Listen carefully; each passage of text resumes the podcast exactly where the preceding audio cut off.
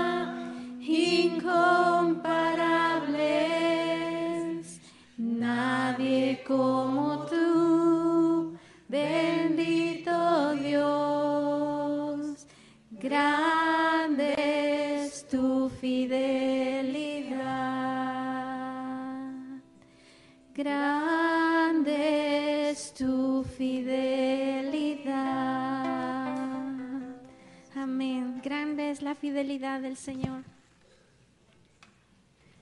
Y así también queremos darle la bienvenida en esta mañana a aquellos que nos visitan por primera vez. Si pueden levantar su mano para que les saludemos. Si hay alguien que nos visita por primera vez. ¿Cuál es su nombre? Heriberto. Bienvenido.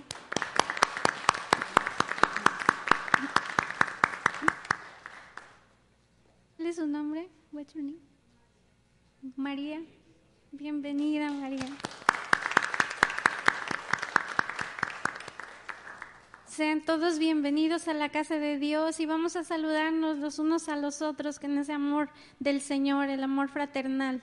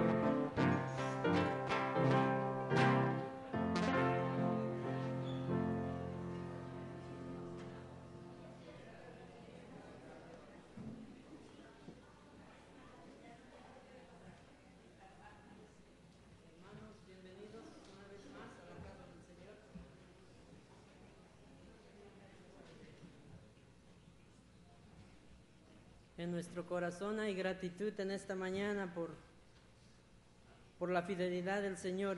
Amén, hermanos. Voy a invitarlos a que inclinen sus rostros para hacer esta oración. Padre, te alabamos, te bendecimos, Señor. Te agradecemos, Dios eterno, porque tú nos has permitido en esta mañana, Señor, el haber podido llegar a tu casa, Señor y porque podemos respirar, Señor, la gratitud que hay, que emana de nuestros corazones, Dios eterno. Gracias, Padre, gracias por tu bondad, por tu misericordia, por tu fidelidad, Señor. Gracias, Padre eterno, por esa salvación tan grande que tú nos has dado. Gracias, Señor, por la fe que tú has depositado en cada uno de nosotros, Señor. Y por ella, Señor, por esa fe que tenemos en tu Hijo Jesucristo. Nos has dado, Señor, la, la bendición, Señor, de poder ser hijos tuyos, Señor, y poder tener una vida eterna. Te agradecemos, Señor. No hay palabras para expresarte, Señor, nuestra gratitud, Señor, de ver hacia atrás, Señor, en la condición en la que estábamos y como tú nos has limpiado, Señor, y nos has puesto, Señor, aquí delante de ti, Dios eterno. Gracias, Padre. Gracias porque en otro tiempo de nuestra vida, Señor, estábamos muertos en nuestros delitos y pecados, como dice tu palabra. Pero tú, por medio de tu Espíritu Santo, Señor, nos has dado vida y vida en abundancia. Te agradecemos por ello, Dios eterno. Y en esta mañana, Señor, queremos presentarte, Señor, presentarnos en humillación delante de ti, Señor, y rogarte, Dios eterno, y pedirte por nuestros hermanos, Señor, que están enfermos, Señor, en, en la congregación.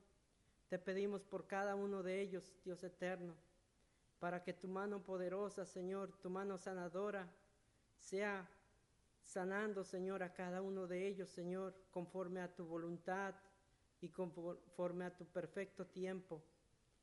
Gracias te damos de antemano, Señor, porque sabemos que tú eres fiel, Señor, y como dice tu palabra, que todas las cosas obran a bien para aquellos que aman tu palabra, Señor.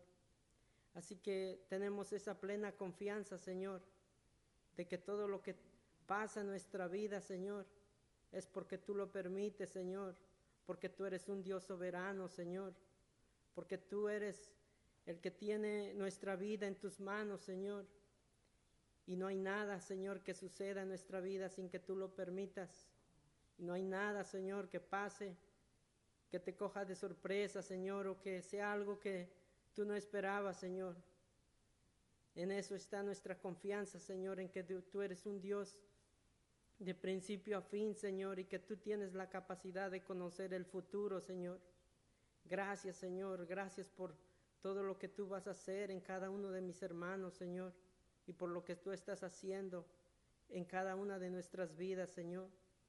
Te pedimos también, Señor, que tú pongas el deseo, el amor por las almas, Señor, y que nosotros podamos testificar a nuestros vecinos, a nuestro alrededor, Señor, de esta congregación, Señor.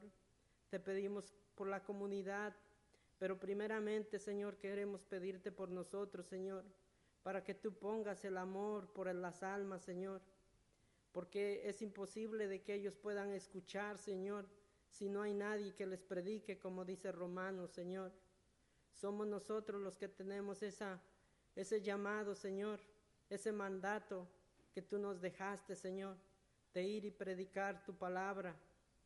Así que te pedimos, Dios eterno, que tú deposites en nosotros el amor, el deseo, la compasión, Señor, por cada ser humano, Señor, que no te conoce, por cada persona, Señor, que vive alejada de ti. Te pedimos que tú pongas ese amor, Señor, como el que tú, Señor, sentías Tú no veías género, Señor, persona o condición, Señor. Tú solamente veías el alma de esa persona. Así te pedimos, Señor, que nosotros seamos capaces, Señor, de quitar toda, toda, todo complejo, Señor, sino que podamos ver eh, a una alma, Señor, detrás de ese ser humano, cualquiera que sea su condición, su religión, Señor, que nosotros podamos testificarle, Dios eterno, de que hay un Dios, Señor, un solo Dios, un Dios verdadero, y que solamente por medio de Él, Señor, podemos llegar al Padre. Gracias te damos, Señor, por cada uno de ellos, y ayúdanos, Señor, a poder testificar con de nuevo. También te pedimos, Dios eterno, en esta hora, Señor, por los misioneros que están predicando tu palabra en diferentes lugares. Te pedimos por tu cuidado, Señor y te agradecemos por tu fidelidad, Señor, porque hasta el día de hoy, Señor, tú los has guardado. Gracias te damos por sus vidas, Señor. Gracias también te damos por esa gente que está lejos de casa, Señor, en el Medio Oriente, Señor. Y sobre todo, Señor, te pedimos en esta hora por esa condición que está pasando allá, Señor. Te pedimos por cada persona, Señor, por fortaleza, por esa guerra, Señor, porque mucha gente sabemos que ha perdido familiares, hijos, padres. Te pedimos, Dios eterno, que tú traigas consolación a esos corazones y que ellos, Señor, en, en medio de esta situación, Señor, puedan levantar sus ojos al cielo, Señor, y orar a ti, Señor, y reconocerte en sus caminos. Tu palabra dice, Señor, que al Hijo que tú amas lo disciplina, Señor. Así que te pedimos, Dios eterno, que todo esto que está pasando, Señor, sea para que su corazón se vuelva a ti y se arrepientan, Señor, y te reconozcan como su único Salvador.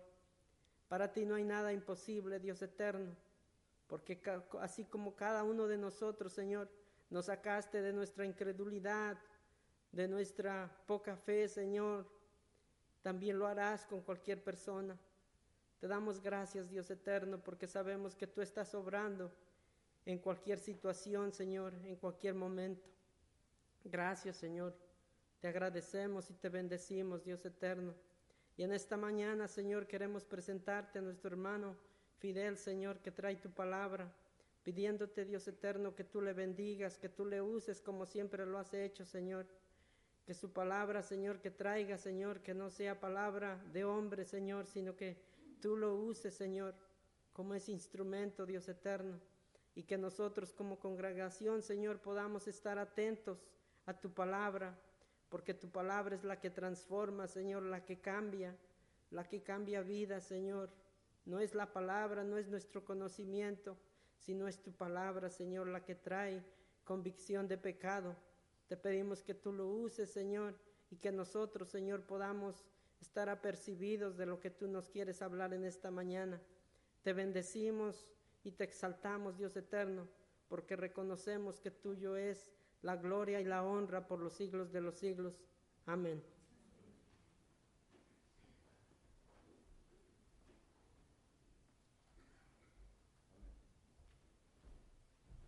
¿Me escuchan? ¿Me escuchan? ¿Sí? ¿Me escuchan?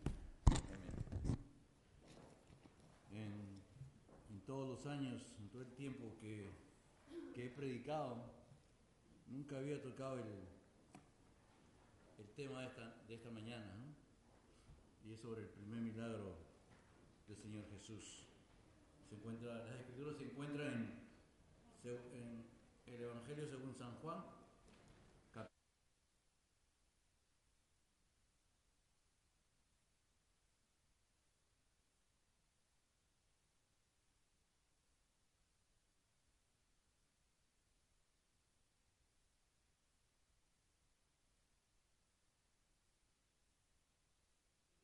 se hicieron unas bodas en Caná de Galilea y estaba allí la madre de Jesús.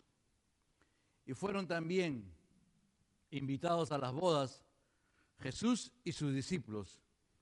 Y faltando el vino, la madre de Jesús le dijo, no tienen vino. Jesús le dijo, ¿qué tienes conmigo, mujer? Aún no ha venido mi hora. Su madre dijo a los que servían, haced todo lo que les dijera. Y estaban allí seis tinajas de piedra para agua, conforme al rito de la purificación de los judíos, en cada una de las cuales cabían dos o tres cántaros. Jesús les dijo, llenad estas tinajas de agua, y las llenaron hasta arriba. Entonces les dijo, sacad ahora y llevadlo al maestresala y se lo llevaron.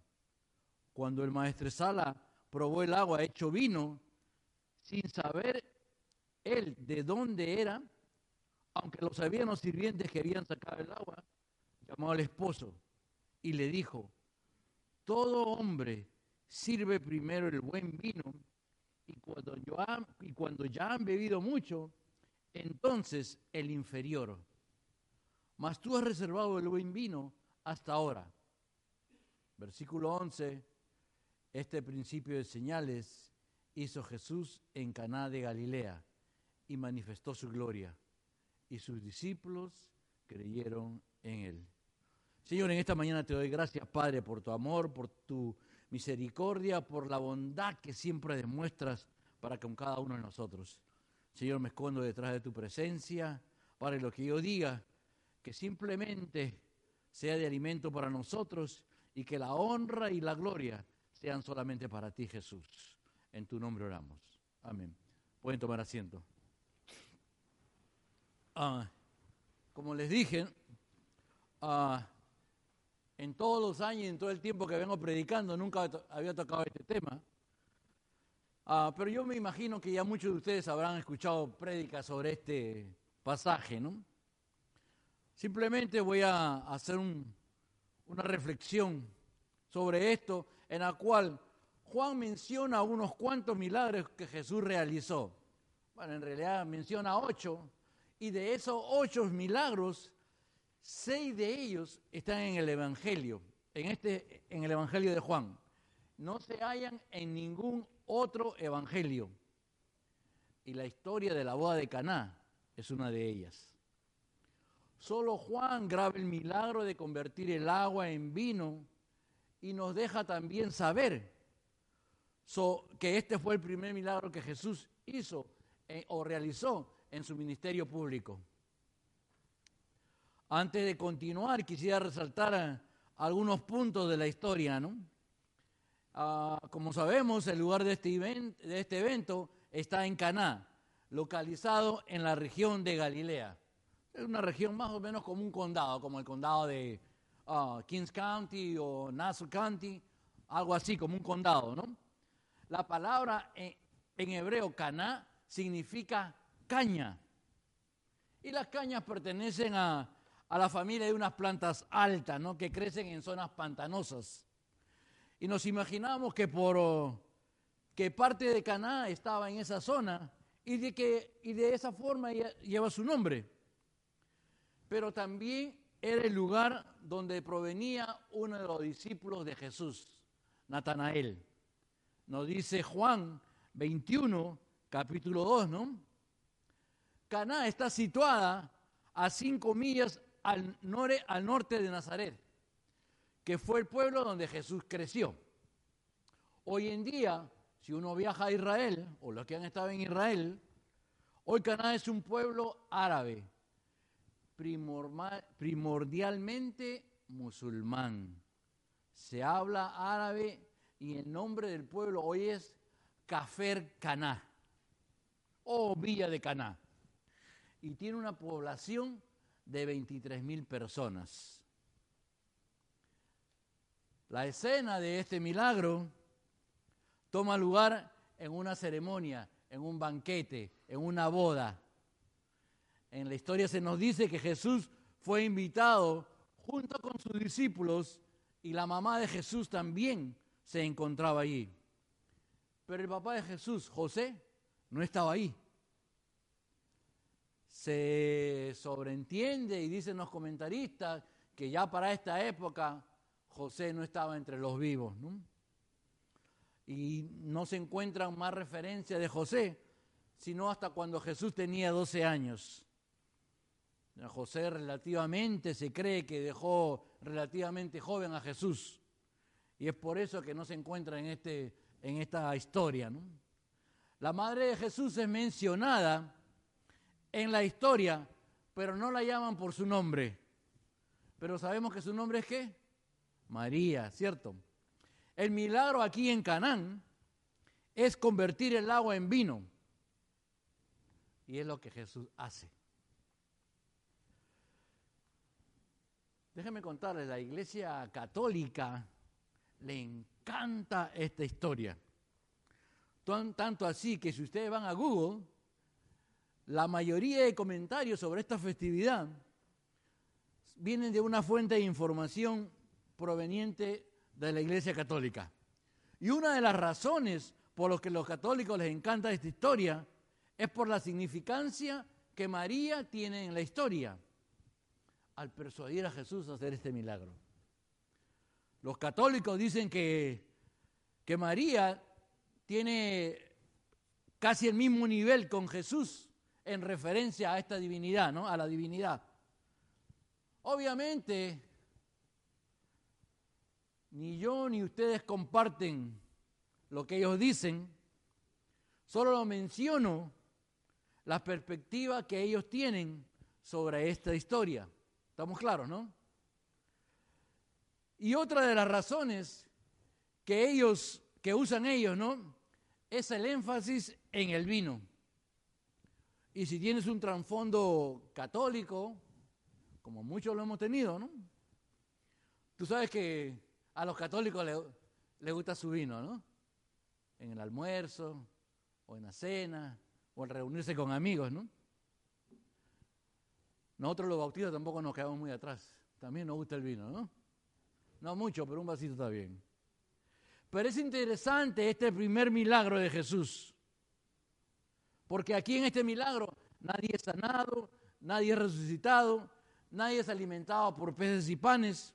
Este milagro que realiza Jesús, que Él hace, es solamente para el disfrute y deleite de los invitados a las bodas y para la iluminación espiritual de sus discípulos. Lo voy a repetir.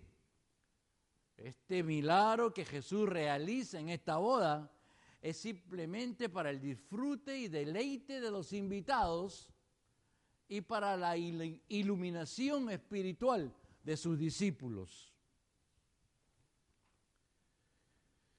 Y como dice al final del, del, capítulo 2, ¿no? Del segunda de, capítulo 2 de Juan, los versos que leímos, en el último versículo dice, y sus discípulos creyeron en él. Este milagro contribuyó el abrirle los ojos a ellos, pero por lo demás, eso es todo en ese milagro. Esto fue simplemente para el disfrute y deleite de los invitados y la denominación a sus discípulos. Y cuando vemos esta escena y nos ponemos a meditar, esta es una escena alentadora. Lo fue para los discípulos y para nosotros también. Les explico por qué. Porque a veces Dios hace milagros solo para el disfrute y deleite de nosotros y para abrir los ojos de nuestros corazones, para ver la persona que realmente es el Señor. Y me imagino la cantidad, la innumerable cantidad de milagros que Dios hace en nuestro diario vivir, simplemente por esas razones para el deleite y la iluminación de nuestra vida espiritual. Porque Él quiere bendecirnos solo porque nos ama y quiere proveer y cuidar de nosotros. Pero yo creo que la razón que siempre pasamos por alto estos milagros que suceden constantemente, que muchas veces vemos a diario, es porque nosotros estamos enfocados en los grandes milagros, en ver grandes milagros, ¿no? Tales como que se nos cure un familiar del cáncer, o oramos para que se salve un amigo que es ateo y, y que venga al conocimiento de la persona de quien es Cristo. Y a veces nos enfocamos en los grandes, y nos enfocamos en los grandes milagros, ¿no? Y no hay nada de malo en eso, por el contrario, yo los motivo y los aliento a que sigan orando por ellos. Pero a veces pasamos por alto las otras cosas poderosas que Dios hace en nuestro diario vivir. No miramos a aquellas cosas poderosas que Él ha hecho por nosotros, que han pasado sin darnos cuenta. Y es porque simplemente nos enfocamos en los milagros grandiosos, grandes. Y así como ustedes y a mí nos gusta ser bendecidos, igualmente como padres nos gusta bendecir a nuestros hijos. ¿Por qué? Porque los amamos. Y es igualmente con Dios. Igualmente con Dios. Dios no nos bendice, nos bendice no basado en nuestro comportamiento, pero nos, nos bendice basado en la grandeza de su bondad. Lo voy a repetir. Dios nos bendice no basado en nuestro comportamiento, sino basado en la grandeza de su bondad. Y esto no es una competencia de comportamiento. Si hago esto bien, voy a hacer sonreír al Señor y quizás me va a premiar con algún milagro. Dios se deleita en mostrarse poderoso y hacer cosas poderosas en favor de nosotros. No basado en nuestro comportamiento, sino basado en la grandeza de su bondad. Es un Dios bueno y se deleita en mostrar su bondad. Un ejemplo de esto es este milagro con respecto a la historia de la boda de Canaán. Nadie tenía una necesidad en particular. Se acabó el vino. gran cosa, ¿no? Hay agua, tomen agua. Jesús está haciendo esto puramente o solamente para el deleite de los invitados y la iluminación de sus discípulos. Vamos a mirar la historia ahora, los versículos 1 y 2. Déjenme leerlo nuevamente. Dice, al tercer día se hicieron unas bodas en Caná de Galilea y estaba allí la madre de Jesús. Y fueron también invitados a las bodas Jesús y sus discípulos. Vemos a Jesús, sus discípulos, su madre, todos se encontraban en la boda. ¿Sabían ustedes que quedarse en una boda en esa época, en una ceremonia como esta sin vino en el primer siglo, y particularmente en esta cultura, era sinónimo de una vergüenza social? No se te podía acabar el vino porque podías avergonzar a la pareja por un buen largo tiempo. Por muy buen largo tiempo se podían pasar vergüenza, ¿no? Yo recuerdo que hace muchos muchos años, muchísimos años, me invitaron a una fiesta, a una boda, ¿no? Y fuimos para la boda, pero llegaron tanta, pero tanta gente que no habían sido invitados. Ahí en mi país le decimos paracaidistas, ¿no? Que caen de, de cachete, cacheteros, ¿no? Como dicen los puertorriqueños. Y llegaron, pero tanta, tanta gente, que de repente vi que, el, que los padres de los novios se desesperaron, entraron a la cocina, salían y no sabían qué hacer.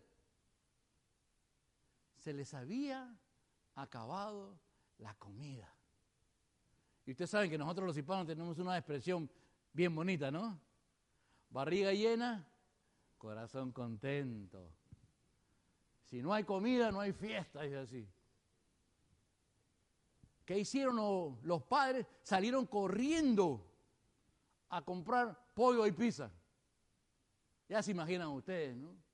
La fiesta salió bien, la boda salió muy linda, pero siempre hablamos de la boda no por lo que pasó por la boda, sino por la vergüenza al no haber comida, que le faltaba algo a la boda, ¿no? ¿Se imaginan la vergüenza de los novios? Nosotros hasta el día de hoy, cuando encontramos, nos encontramos los amigos o nos vemos, nos acordamos de esa boda. No por la boda, sino porque faltó comida. Ahora imagínense en ese tiempo que se alcabe el vino en una boda era algo bochornoso, vergonzoso.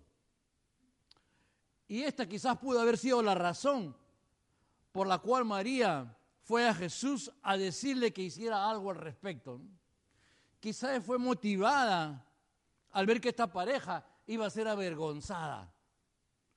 Ella va a Jesús en el versículo 3, dice, y faltando el vino, la madre de Jesús le dijo, no tienen vino. Eso es todo lo que ella dice, no tienen vino. María da a comprender a Jesús, da a comprender la necesidad a Jesús. Ella no le dice qué hacer, solo le da a comprender la necesidad. Y esa es la relación entre una madre y un hijo. Ella solo le dice, no hay vino, no hay más vino. Nada más, solo eso le dijo. Y si tú eres hijo, puedes entonces entender perfectamente lo que María está diciendo aquí. Porque la mamá te da a comprender la necesidad y no tiene que decir nada más. Por ejemplo, si el bote, el tacho de basura está lleno, te da a comprender, este, el tacho de basura está lleno te da a comprender que tienes que sacar el tacho de basura.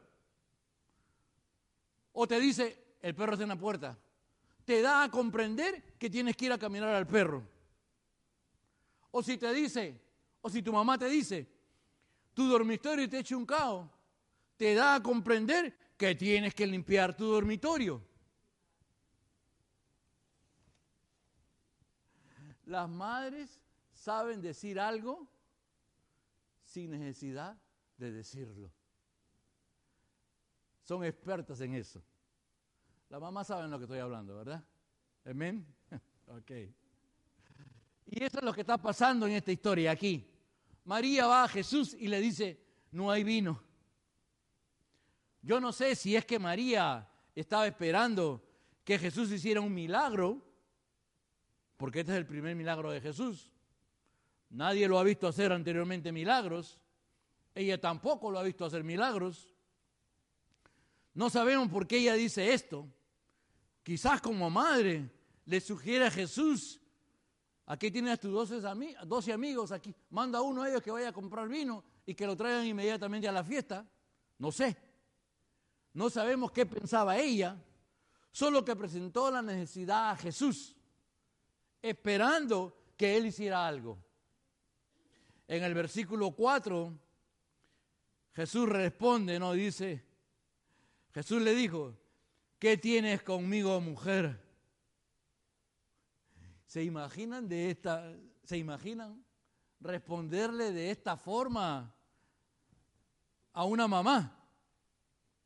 Si solamente dices mujer, el problema y los chancletazos que te van a caer son muchos. No es común en nuestra cultura. Pero esto no es una falta de respeto. La respuesta de Jesús, ¿no? No es una falta de respuesta. Yo creo que tiene que ver mucho el tono de voz, cómo decimos las cosas. Porque sabemos que es no lo que decimos, sino cómo lo decimos. ¿Verdad? Puede haber dicho, mujer, o le dices, mujer. ¿Verdad? Hay dos formas de decir las cosas. Y la pregunta que sea, uno se hace sobre esto, ¿por qué la llama mujer? ¿Por qué le dice a María, a su madre, mujer? Eso me rompía el coco. ¿Por qué le dice mujer? Creo que respetuosamente le, está dejando saber que el lazo, la vinculación maternal, a ese punto ya no tiene validez. Que él ya es un hombre adulto y en el caso particular de Jesús, el único que puede ordenarle a su vida es Dios Padre. Este en realidad es un término respetuoso de mujer. En vez de llamarla madre, la llama mujer, dejándole saber que el lazo maternal ya no puede continuar, que solamente recibe órdenes del Padre Celestial. El resto del versículo 4 dice, aún no ha venido mi hora. Siempre Jesús operó en el tiempo divino.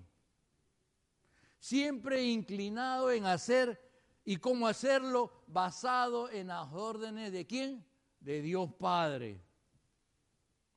Y al leer el versículo 4 completo, es saber y entender que Jesús operaba simplemente bajo las órdenes del Padre. Y es por eso que no puede operar bajo las órdenes de María. Pareciera ser que en el intercambio de esta conversación de ideas, algo pasó. Pareciera que la voluntad del Padre es proveer más vino. Porque eso es lo que termina haciendo Jesús, ¿no? Jesús solo operaba haciendo la voluntad del Padre.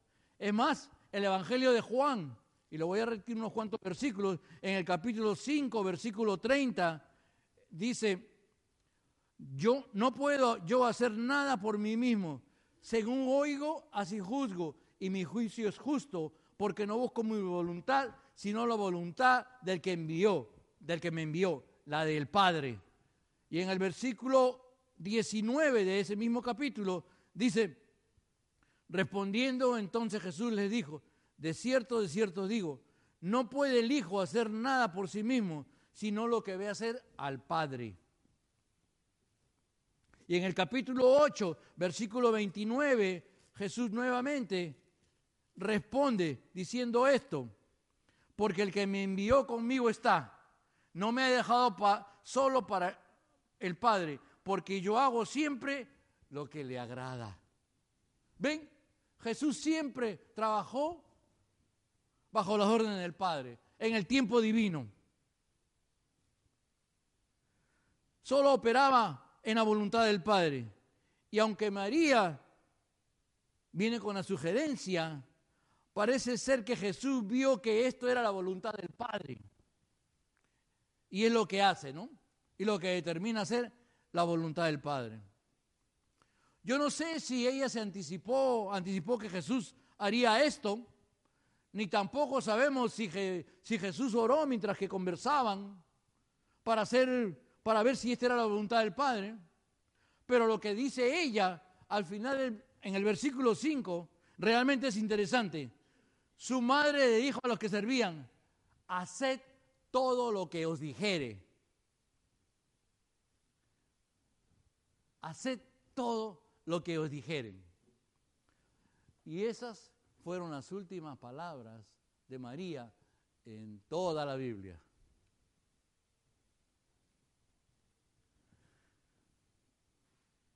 En el versículo 6 dice, y estaban ahí seis tirajas de piedra para agua, conforme al rito de la purificación de los judíos, en cada una de las cuales cabían dos o tres cántaros. Cada una de esas tinajas, vasijas, tenía la capacidad de almacenar de 20 a 30 galones de agua. Jesús le pide a los que servían que llenen esas tinajas. El versículo 7, Jesús le dijo, llena estas, esas estas tinajas de agua. Y la llenaron hasta arriba. Hasta arriba. Y al multiplicar estas cantidades, ¿no? Yo veo seis tinajas a 20 galones, cada uno son 120 galones de vino. O si multiplicamos de 6 por 30, son 180 galones de vino. ¡Wow! 180 galones de vino. Es bastante vino. Bastante vino. No sé cuánta gente había en la boda, ¿no? La Biblia no lo dice, pero sospecho que había más de 180 personas. ¿Se imaginan a ustedes, ustedes, Jesús sirviendo a cada persona un galón de, de vino? Es bastante vino. Tremenda fiesta. 180 galones. Bastante vino. Al menos que seas argentino. No, estoy durmiendo. Chequeen esto. La cantidad de vino es bastante, bastante vino, ¿no? ¿Y qué dicen de la calidad del vino? El versículo 8 dice, entonces le dijo, sacad ahora y llevarlo al maestresala. Y se lo llevaron. El que, ¿quién era el maestresala? el que coordinaba la fiesta, ¿no? Algo así como le dicen ahora a, el wedding planner o el que planea la fiesta, el planeador de fiestas, ¿no? De boda, pero. El maestresala no está enterado de este milagro que acaba de hacer Jesús. Pero miren su reacción y la respuesta en los versículos 9 y 10. Cuando el maestresala probó el agua hecho vino, sin saber él de dónde era, aunque lo sabían los sirvientes que habían sacado el agua, llamó al esposo y le dijo, todo hombre sirve primero el buen vino y cuando yo han bebido mucho, entonces el inferior. Mas tú has reservado el, el buen vino hasta ahora. A mí me parece cómico hasta cierto punto, ¿no? lo que responde el, ¿Por qué? Porque al llegar al maestresala pone al descubierto un gran secreto. Ustedes saben que siempre sacan al principio lo mejor, ¿no? Y luego lo que todos, cuando la gente en la fiesta ya estaban bien prendiditos, están medio ebrios, sacas el vino barato, ¿no? Y nadie se va a dar cuenta de la calidad del vino y no le va a interesar la calidad del vino porque ya están qué? ¿Pasados de qué? Pasados de trago. En el Perú le decimos que ya esto están huascas, ¿no? Ya están... Y eso es lo que implica el texto. Y le dice al esposo, al novio, ¿no? Lo extraño es que tú has guardado lo mejor para lo último, para el final. El mejor vino para el final. ¿Se imaginan al novio con cara de, no, no, yo no sé lo que está hablando este tipo? Porque él tampoco sabía del milagro. Viene le dice al maestro, ¿sí? ¿Cierto? Sí, sí, ah, ah, repítelo otra vez, por favor. Ni él mismo, ni el novio mismo sabía que había sucedido el milagro. Después de este pequeño diálogo, el versículo 11 nos dice que este fue el principio de señales que Jesús hizo. La palabra en griego es Simeón, que significa señales, y traducido o sinónimo le podemos decir milagros, que es el principio de milagros. Y los discípulos creyeron en él entendieron que había algo divino en Jesús, que no era un rabino más, había mucha divinidad en él, les abrió los ojos espirituales. Pero quiero que consideren un, par de cosas, ¿no? O quiero resaltar un par de cosas. Primero, consideren las vasijas que utilizó, que escogió, utilizó Jesús para este milagro. Se acabó el vino y cualquier vasija que hayan usado para servir el vino estaban vacías, ¿cierto? Estaban ahí, pero estaban vacías. ¿Por qué Jesús no les pidió las vasijas vacías a los que servían el vino? Quizás el milagro hubiera sucedido en esas vasijas. Yo creo que no hay coincidencias. En vez de llenar esas vasijas vacías, Jesús escogió particularmente esas seis tinajas de piedra. Miren el versículo, voy a leerlo nuevamente. Versículo 6 dice, y estaban ahí seis tinajas de piedra para agua, conforme al rito de purificación de los judíos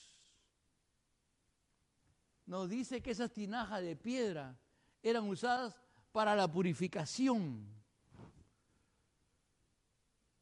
Los judíos le ponían mucho cuidado a los rituales ceremoniales, a los ritos ceremoniales, con referencia al lavado, porque entendían que Dios era un Dios santo. Y ellos querían consagrarse externamente y ofrecer una oración y tomaban rituales de lavado. Se aseguraban de que estén limpios. Estas seis tinajas eran usadas para ese propósito.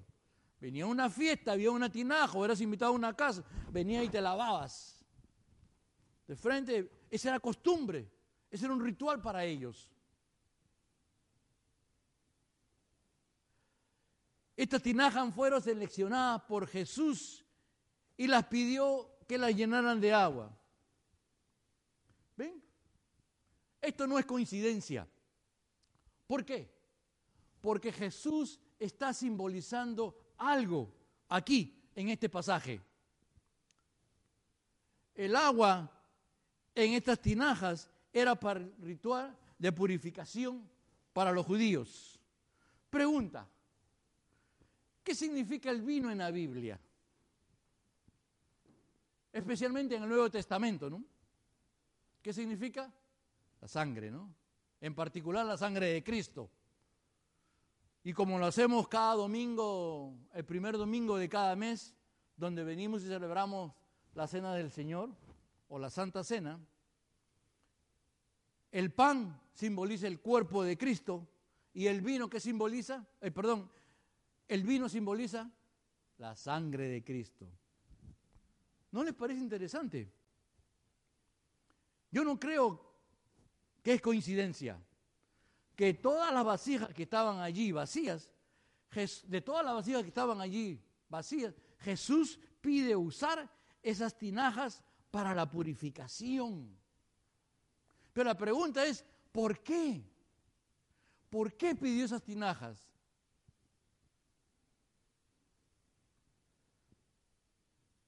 Porque está el Señor Jesús está comunicando un mensaje. Que el cuidado y la limpieza exterior hace mucho, sí. Pero la verdadera limpieza que todos necesitamos es la limpieza del corazón. Y la limpieza del corazón solo viene a través de la sangre de Jesús que pagó en la cruz por nuestros pecados. Yo creo que esto no fue, que, que esto fue intencional. Voy a usar esas tinajas que son para purificación, que es para limpieza exterior, y la voy a, y la voy a reponer con vino, que simboliza la sangre derramada en la cruz para la, limpieza, interna del alma humana.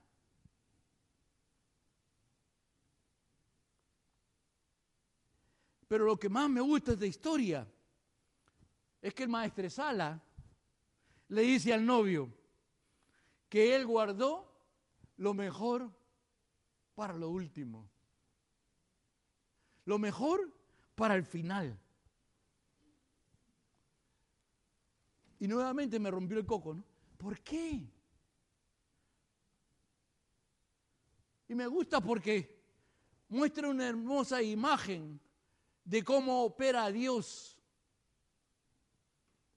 Porque Dios siempre guarda lo mejor para lo último. Siempre lo mejor. Alguien que no conoce de Jesús de forma personal piensa que esta vida es la mejor que pueden tener. Pero aquellos que conocemos las bondades y el amor de nuestro Señor Jesús y lo conocemos de manera personal, esta vida es la más mala que puede haber. Porque lo mejor está por venir. Dios ha guardado lo mejor para lo último.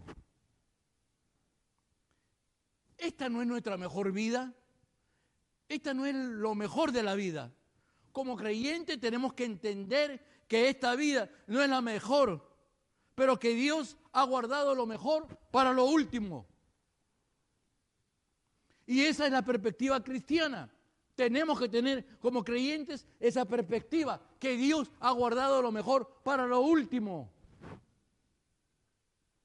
Porque esta vida está llena de dificultades y días difíciles, de traiciones, de remordimientos, de arrepentimiento de cosas que hemos hecho y cosas que nos han hecho. Hay divorcios, hay muerte, hay enfermedades, hay sufrimiento espiritual y emocional que nos llevan muchas veces a niveles muy bajos. Niños son maltratados y abandonados. La gente miente, engaña, roba, mata. Nosotros somos los ofendidos y los que ofenden en esta vida. Pero Jesús viene y nos salva de este mundo pecaminoso. Porque lo mejor se guarda para lo último. Y eso es lo que nosotros los creyentes esperamos. El primer milagro de Jesús sucede en unas bodas.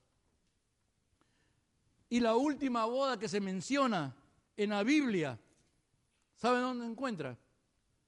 ¿Sabemos dónde se encuentra la última boda? Gracias por preguntar. Le voy a decir dónde. En el capítulo 19 del libro de Revelaciones o Apocalipsis. Y habla sobre la boda que menciona, que se menciona aquí en la Biblia, en la que Jesús ha preparado para todo aquel que lo conoce. Si tienen sus Biblias, me gustaría que vayan conmigo. Ya me quedan dos minutos. Dos minutos y me voy. Versículo 6 al 9.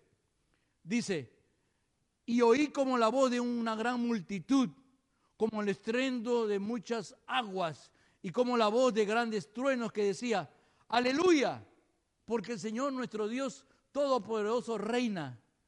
Gocémonos y alegrémonos, démosle gloria, porque han llegado qué? Las bodas de quién? Del Cordero. Y su esposa se ha preparado, somos nosotros. Y a ella se le ha concedido que se vista de lino fino, limpio y resplandeciente, porque el lino fino es las acciones justas de quién? De los santos. ¿Quiénes son los santos? Mírense al espejo.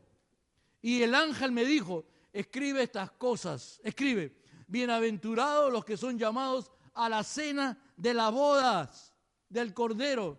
Y me dijo, estas son palabras verdaderas de Dios.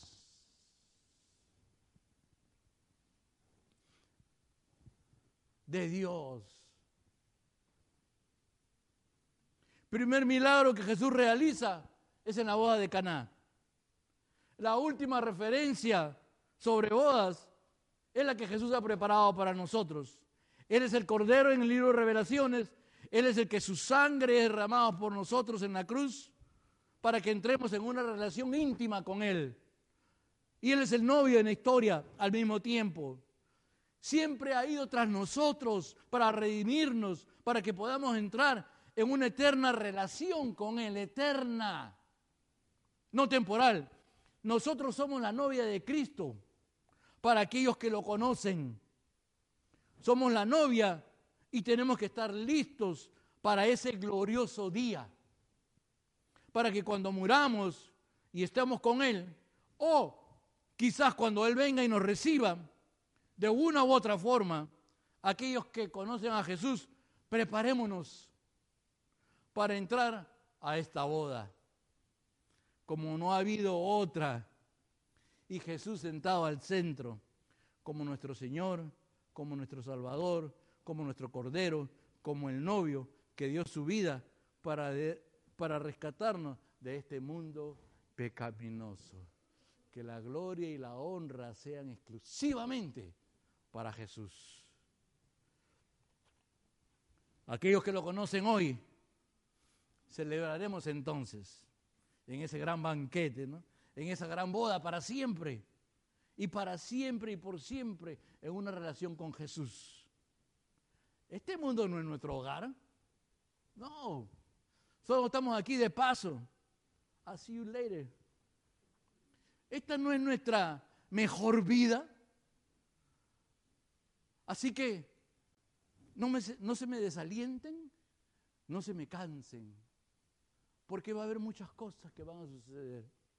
Pero tenemos que mantenernos enfocados en la persona de Jesús. Porque Dios ha guardado lo mejor para lo último. Amén. Dios lo bendiga. Amén.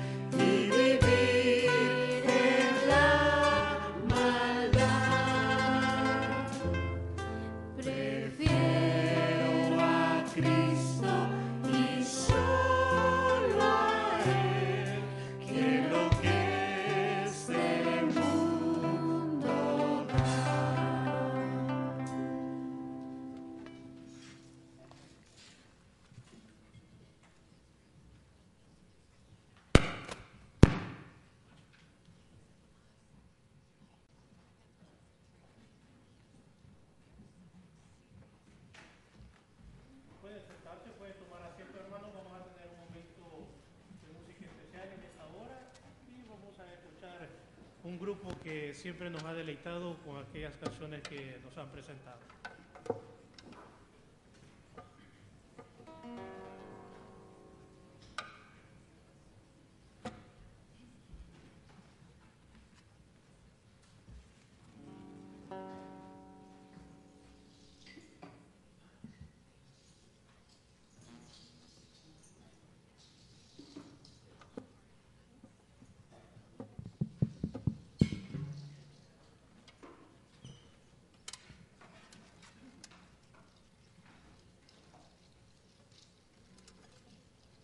Buenos días con todos. Eh, después de tiempo, este, otra vez acá con estos hermosos artistas y sobre todo este, para dedicarles un mensaje que es, les invita a la evangelización, porque dicen que Jesucristo pues murió por mejorar las cosas del mundo. Y si lo encuentras, síguelo.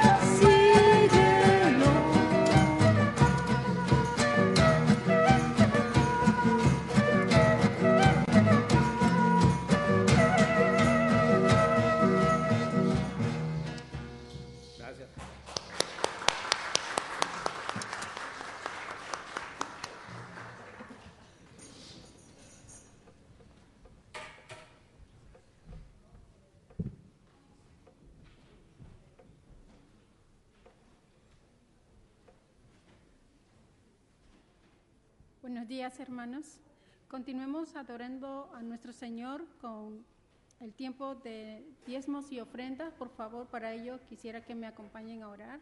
Si inclinamos nuestros rostros, por favor.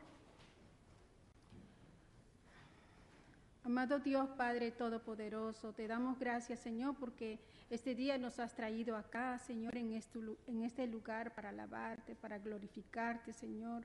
Y te damos gracias, Padre, porque durante esta semana eres tú quien siempre nos has provisto de todo lo que estamos, hemos estado requiriendo, Señor. Nos has dado más de lo que hemos necesitado. Te damos gracias, Señor, mi Dios, por tu fidelidad, porque nunca nos has faltado, Padre Santo. Y te damos gracias, Señor, porque tú has provisto en nuestro corazón para separar de lo mucho que tú nos has dado, Señor. Y podemos expresar, Señor, mi Dios, eh, poniendo delante de ti, Señor, estos diezmos y ofrendas. Te pedimos que tú los bendigas, Señor, para que lo uses conforme a tu voluntad y tu reino se siga expandiendo, Padre. Te damos gracias, Señor, por, por todo lo que tú nos permites hacer el día de hoy, mi Señor, y pedimos que tú sigas bendiciendo a cada uno de tus siervos, Señor. Bendice al dador alegre y al quien no tiene hoy, Padre, seas tú quien lo provees, para que también, Padre Santo, venga el tiempo que esta, este hermano, Señor, pueda también atribuir para las cosas de tu reino y sea de bendición, Padre. Te pedimos que este tiempo, Señor, te dé gloria, honra y honor que sea perfume grato a tus pies, Padre, y oramos en el nombre precioso de nuestro Señor Jesucristo. Amén. Pueden acercarse, por favor.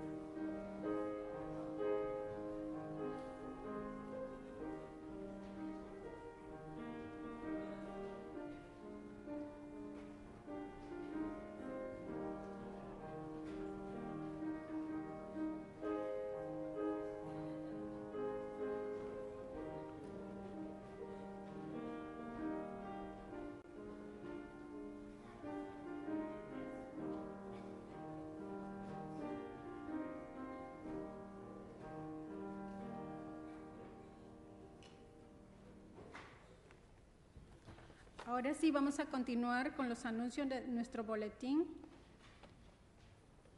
Y en el primer anuncio se trata del programa Kids Night Out.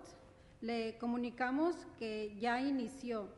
Este programa está enfocado a los niños de pre-kinder, del quinto grado.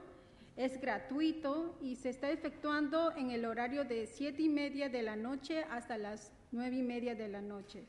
Las, reuniones se están llevando a cabo dos viernes por cada mes. También le animamos que a usted pueda inscribir a, sus niños eh, realizando el escaneo del código QR que se encuentra en esta misma información. También le animamos que usted pueda verificar esta información para que conozcan que se ha empleado un nuevo horario. Los días específicos lo podrán encontrar en esta misma nota. El siguiente anuncio se refiere a la conferencia de misiones y cena internacional. Continuamos animándoles a cada uno de ustedes para que no se pierdan de ninguno de estos eventos, que son realmente de mucha bendición. Tenemos el día viernes 27, en lo cual se va a realizar la charla informal acerca de misiones. El día sábado 28 se llevará a cabo la cena internacional. Y el día domingo 29 se efectuará el servicio combinado inglés, español y chino. el conferencista de estos eventos será el doctor Manohar James. Los esperamos. La cena internacional es el siguiente comunicado. Se efectuarán, como ya anteriormente se lo ha, se lo ha estado informando, el sábado 28 de octubre desde las 6 de la tarde hasta las 8 de la noche y se va a efectuar en el tercer piso, no se vayan a confundir. en el ala norte. Para ese día usted puede venir con su traje típico y también puede participar de este evento trayendo un plato tradicional o representativo de su país para compartir con todos. Si aún usted no se ha decidido qué traer o no sabe o no se ha escrito eh, en el folleto que está dentro del boletín, el día de hoy usted puede encontrar ese folleto dentro de su boletín y puede rellenarlo y entregarlo a nuestra hermana Laurita Aldana o la hermana Olga Star. También continuamos con un anuncio importante que no van a encontrarlo en el boletín. Es para los padres de los niños pequeños. El siguiente domingo 27 de noviembre, estamos hablando del siguiente domingo, a las nueve y media de la mañana las clases de los niños de, los grados del 3 al 5 están cancelados. Lo sentimos por este inconveniente. Y asimismo también lo, lo, informamos que el, el culto de la siguiente semana se va a efectuar en el santuario nuevo. También hay otro, otra información es acerca de la, de la reunión de damas y la reunión de caballeros. Recuerden que estas reuniones se van a efectuar el siguiente sábado, el sábado 21 a las 4 de la tarde. Tanto las damas como los caballeros se encuentran invitados para sus respectivas reuniones. Ustedes pueden traer a sus amistades, a sus amigos para este tiempo para que en este tiempo nosotros podamos crecer juntos espiritualmente y también continuar alabando a nuestro Señor con un mismo sentir. También este tiempo quisiera informarles que la reunión de oración se continúa efectuando todos los viernes a las siete y media de la noche en el segundo piso. Todos están invitados. Y por último, también decirle el día de hoy empieza nuevamente el, el la escuela dominical, no se vayan a perder, es en el tercer piso. Estos son todos los anuncios por el día de hoy. Que tengan un feliz domingo y que nuestro Dios le continúe bendiciendo.